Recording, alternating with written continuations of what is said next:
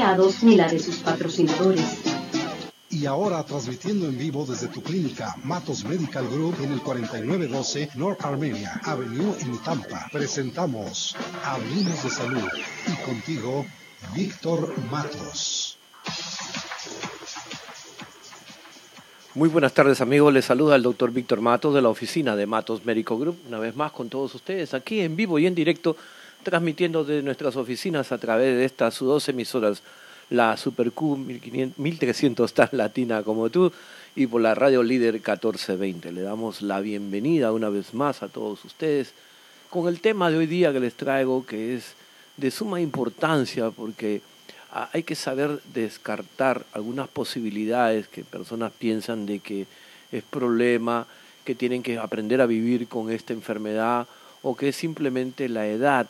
Y primero que nada tenemos que descubrir en qué área es la cefalea, el dolor de cabeza, la migraña, porque hay molestias, por ejemplo, que cuando eh, le ataca de repente, puede ser que principalmente usted puede localizar, me diga en la parte occipital, la parte lateral, parte frontal de la cabeza.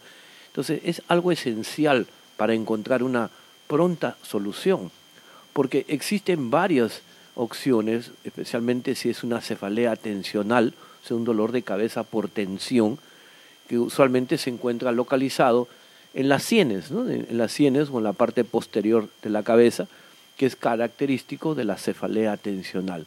Y eso es causado con una contracción muscular del cuello o del cuero cabelludo debido a una mala postura o también, por ejemplo, si están conduciendo por primera vez, vamos a suponer que usted es turista, viene por primera vez acá conduce, renta un automóvil de Miami a, Orlando para ir a ver a, Disney World y se, encuentra con una cefalea tremenda, tensional, porque está manejando una carretera que nunca antes había sentido, la velocidad y todo es diferente al país donde vienen, y, y eso puede ocasionar lo que se llama una cefalea tensional, pero hay que saberla reconocer y saber notar el dolor si es en ambos lados de la cabeza, definitivamente es tensional. Porque si es en un solo lado nada más, a veces duermen con el ventilador prendido, puede ser de que sea un poco de aire, de viento que esté penetrando al cuerpo y, y eso también hay que prestarle atención. Entonces,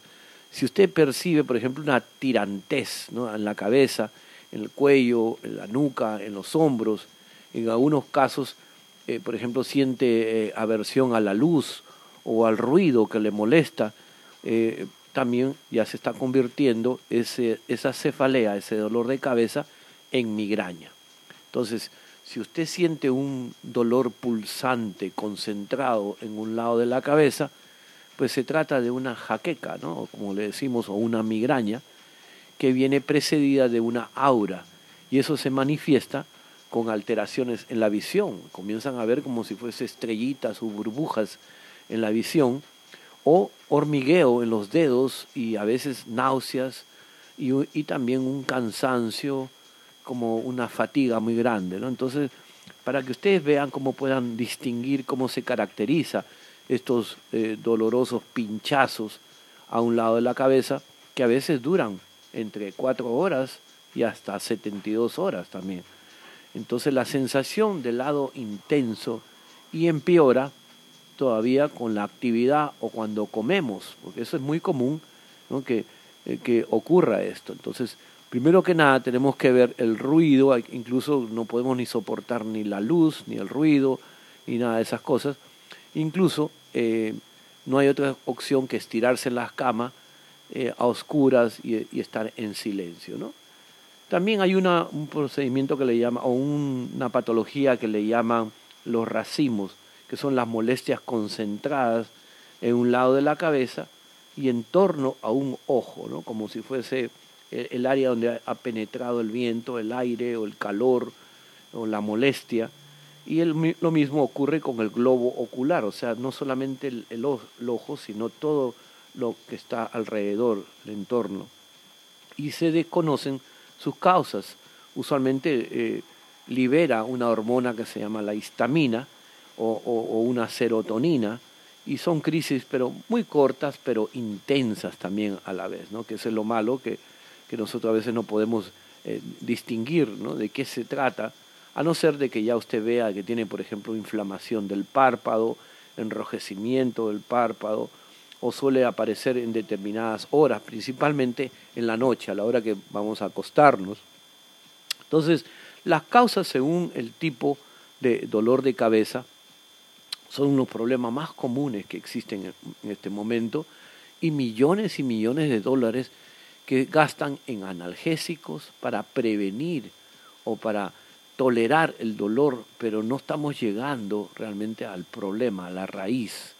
Y, oportunamente voy a traer una lista que me han mandado a la administración acá para que coja estos tópicos y poder hablar de la, cómo las personas gastan millones y millones de dólares ¿no? en toda la población de acá de Estados Unidos, por ejemplo, en cremas para el dolor, en cremas, en maquillaje, cómo utilizan tanto, en cremas también, pero cómo utilizan especialmente en esto para las migrañas. Es una cantidad exorbitante el dinero que se vota prácticamente para calmar estos dolores nada más. Entonces, primero que nada, eh, tenemos que ver que es, si es muy intensa, si es incapacitante y si es algo crónico, a veces ocurre que tienen que ir al hospital de emergencia para recibir una ayuda mucho más fuerte.